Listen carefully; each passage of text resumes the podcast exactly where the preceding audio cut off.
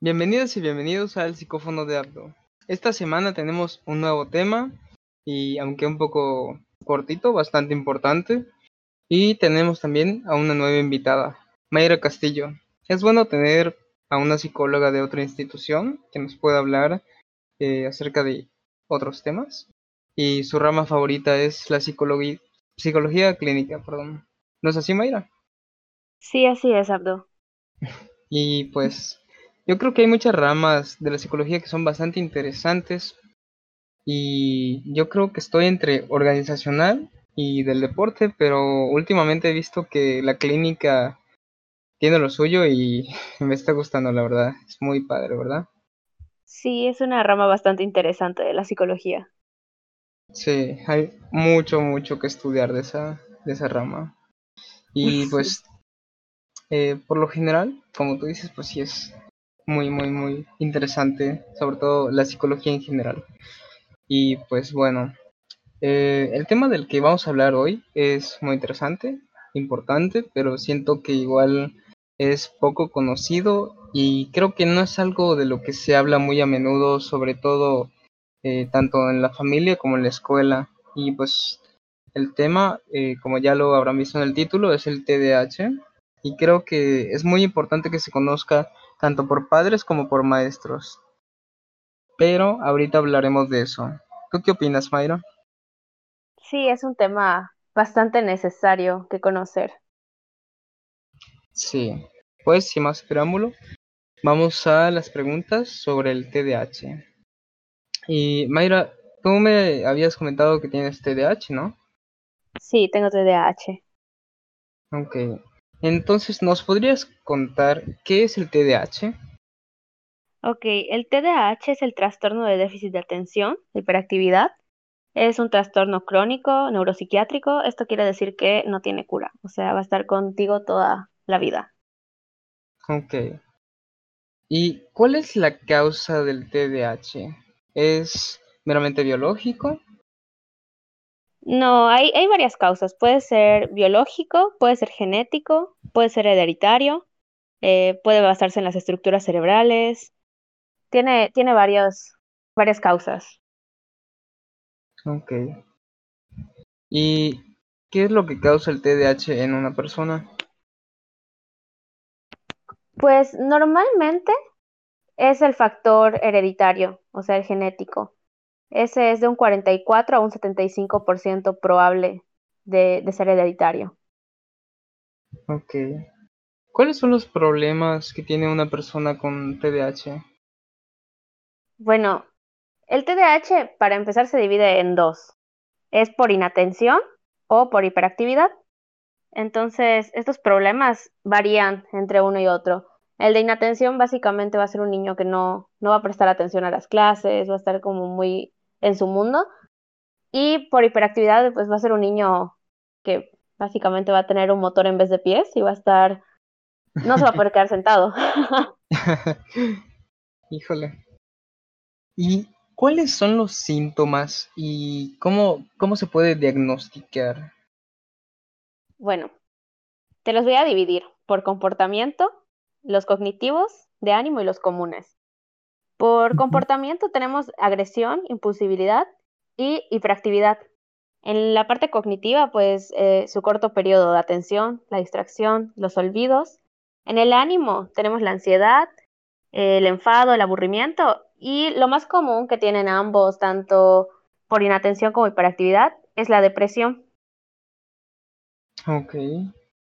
Wow. O sea, es algo que es muy importante de tratar. Sí, y con respecto a tu pregunta de cómo se puede diagnosticar, pues hay que observar, porque tienes que checar si estos comportamientos son en un solo lugar o hay varios lugares donde se repitan. Ya de ahí hay que establecer un periodo aproximadamente de unos seis meses que esté esta conducta, aunque sea cuatro de estos factores, y ya se le podría diagnosticar. Igual hay que llevarlo con un profesional. Ok, qué bueno que lo mencionas. Sí. Ok. ¿Cuáles son sus tratamientos o cómo se maneja? Bueno, los tratamientos dependen mucho de, de los síntomas que presente, porque puede ser que solo sea como la inatención y ahí se le manejarían los estimulantes, exactamente para estimular esta parte de, concentración. Si tuviéramos algo como una combinación, podrían ser los estimulantes y tal vez unos ansiolíticos. O en el caso de que presente la depresión, serían los estimulantes y unos antidepresivos.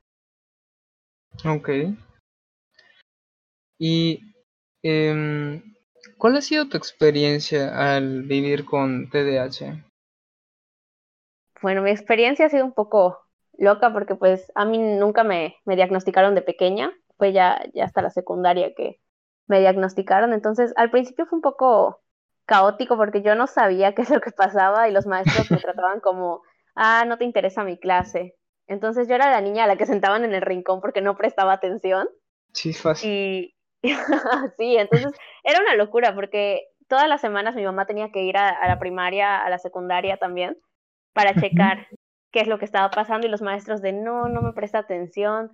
Mi mamá sabía que, que había algún problema ahí, obviamente, pero no lograba saber qué era a ciencia cierta.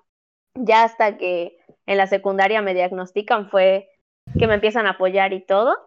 Eh, creo que la parte positiva es de que siempre he sido como muy creativa, entonces tengo varios hobbies, varias actividades que hacer siempre, pero sí, al principio fue bastante caótico.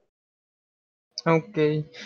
Entonces sí es algo, yo creo que sí es algo importante, ¿no? Que, que cuando veas una conducta así en tu hijo, que lo lleves con, con un especialista, ¿no? De, pues como psicólogo, este, para ver si realmente tiene un problema o nada más es alguna eh, falta de atención, como dicen, es solo eh, pues algo manejable, ¿no? Entonces, ¿tú crees que los maestros deberían estudiar sobre este tema?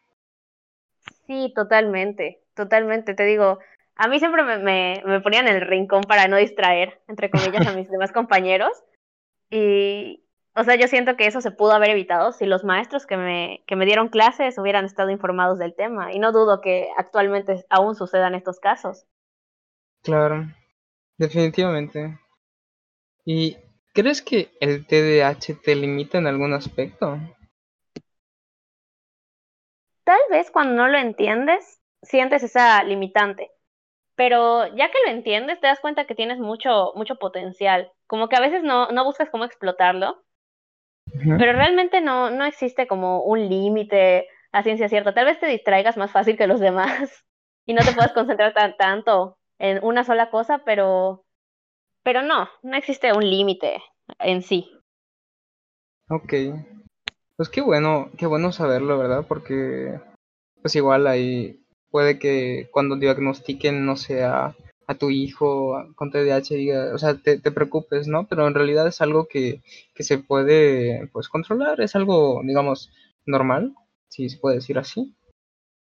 Sí, es algo que, que sí se puede controlar.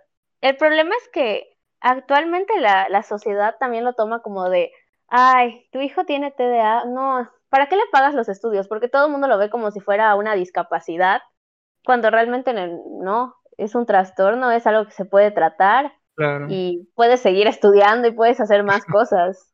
Pues sí, obvio, pero pues qué bueno, qué bueno que se difunda, ¿no? Porque es algo que, no se puede quedar así, que debe ser eh, hablado. Sí. pues, para finalizar, pues creo que cabe recalcar que es un tema que, como habíamos dicho, eh, debe ser un poco más estudiado, sobre todo yo creo por los maestros y por tanto por los padres como por los maestros, porque un padre eh, o una madre, pues cuando se dan cuenta, lo diagnosticas, ¿no? Y lo tratas, o sea, a tu hijo.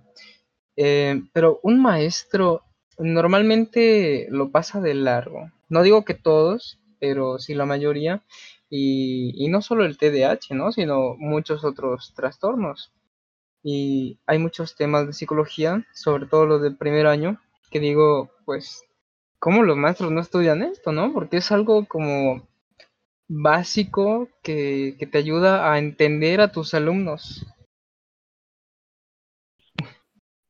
Sí, totalmente, totalmente. Yo siento que, que es algo que tiene que ser estudiado por todo docente, porque digo, como te dije, es algo que está toda la vida, no es solamente de primaria y que digas, ay, se le va a pasar, sino yo siento que tanto maestro de primaria, kinder, secundaria, deben de estar enterados de estos temas y deben dar ese apoyo también porque pues en el tratamiento se incluye la parte psiquiátrica, la parte psicológica, el apoyo de los papás es muy importante, el apoyo de los maestros y inclusive a veces el de los compañeros. A mí una cosa que me facilitó todo fue como explicarle a mis compañeros a veces de equipo, de, pues, o sea, no es que no te preste atención, a veces te voy a preguntar como mil veces la actividad, porque a veces no me queda muy en claro cómo, cómo se realiza, o a veces la instrucción está muy como no sé, no te explica bien qué es lo que vas a hacer y yo no lo entiendo. Entonces yo siento que es un trabajo en conjunto de maestros, compañeros, papás, psicólogos, psiquiatra, para lograr que, que funcione, no desesperarse tanto con el niño o con la persona. Así es. Y creo que es, es muy importante sobre todo en la niñez y la adolescencia, ¿no? Porque ya para un adulto, bueno, como nosotros, creo que es un poco más fácil manejar el, el TDAH porque ya tenemos como que las técnicas eh, o los métodos, ¿no? Para concentrarnos y, pues para poder manejarlo, ¿no? Sí, de hecho, te diré, te comparto que mi psiquiatra, eh, ella tenía TDAH, entonces cuando ella me da de alta me dice, mira, va a ser difícil para ti pues estar sin los medicamentos, porque para todo esto actualmente en México se maneja esto del la autonomía de los medicamentos ya una vez que eres mayor de edad. Se tiene que evitar que los tomes para no volverte dependiente, más bien. Claro. Entonces me dijo, mis técnicas siempre han sido apuntar todo. O sea, porque de que se te olvidan las cosas, entonces inténtalo. Y son cosas que yo hago. A veces apunto todo, a veces estoy haciendo mil cosas a la vez para concentrarme en solo una. Entonces, son técnicas que uno tiene que ir buscando para ver qué le funcione, porque tal vez apuntar las cosas a mí me funcione, pero a otros no pero con el tiempo vas aprendiéndolo y ya, como tú dices, una vez que te vuelves adulto y entiendes tus técnicas, son cosas que te facilitan mucho eh, tu vida diaria. Claro, sí, por ejemplo, creo que una herramienta pues que a todos nos es útil, bueno, o a, muchas personas son los temporizadores. Ya sabes que 25 minutos para concentrarte en esto, luego 5 minutos de descanso y así. Este, no sé, ¿Te gustaría añadir algo más a este tema tan importante? Pues no, solamente hacer énfasis en la parte de es muy importante el apoyo de familia, amigos, maestros. Claro, la verdad que es sobre todo una parte muy, muy importante porque uno solo, pues, en, creo que no puede hacer mucho, sino es eh, los que te rodean los que hacen el cambio. Sí, definitivamente. Es, es mucho del apoyo igual. Así es. Entonces, pues con eso acabamos. Muchísimas gracias, Mayra, por estar aquí. No, gracias, Abdo, a ti por invitarme. y bueno, recuerden que si hay algún tema que les gustaría compartir, pueden contactarme en mis redes sociales y nos vemos en otro capítulo.